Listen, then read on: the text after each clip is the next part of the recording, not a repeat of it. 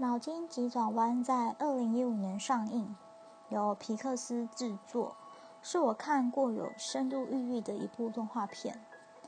剧情的发展是女主角 Larry 因为家人工作的关系，从加州搬到旧金山，必须适应新生活的故事。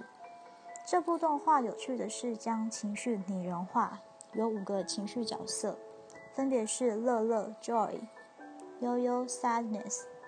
怒怒 （anger）、厌厌 （disgust）、惊惊 （fear），这五个情绪主角住在大脑总部，借由一个控制台接收外来的讯息，负责 Larry 对外的言语行为。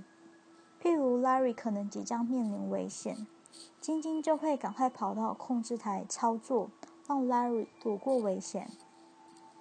当中当然还有描写到关于记忆的储存。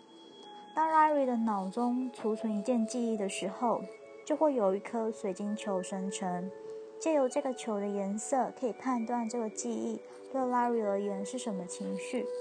譬如黄色就是开心，蓝色就是伤心。整部动画值得醒思的部分很多，详细有趣的剧情我不剧透，在这边分享两个我看完了之后的最大的收获。第一个，我想也是导演主要想传达给大众的宗旨。为什么我们需要有悠悠的存在？依照我自己的本来的想法跟最后剧情的走向，我的解读是：哀伤的存在除了是一种情绪的平衡跟人生的历练之外，也是一种倾泻。怎么说呢？我觉得各个情绪的表达都可以汇集出一个产物。譬如很生气的时候，汇集出的产物可能就是一个心头针，可能是对某个人或某件事的愤怒之意。当然，开心跟害怕的情绪经验，也造就了我们日后的行为跟选择。而悠悠造制造出来的产物，我想是提炼的冰滴咖啡，也就是时而泄洪或是时而毛毛雨的眼泪。这些负面的情绪需要时间的酝酿跟后续的品尝苦涩。若是没有这样的滋润，人或许无法成长得很美，变得茁壮，成为一个有血有泪有故事的人。有句话我很喜欢：悲伤不是让你有负能量，而是让你有同理心。悲伤情绪一方面是助长我们自己。同时，也让我们懂得更关心、贴近别人。不知道大家有没有听过一首歌，是一个叫做《逃跑计划》的乐团演唱的《夜空中最闪亮的星》。它的副歌词就是：“我祈祷拥有一颗透明的心灵和会流泪的眼睛。”听起来，我们的内心是不是都在提炼珍珠？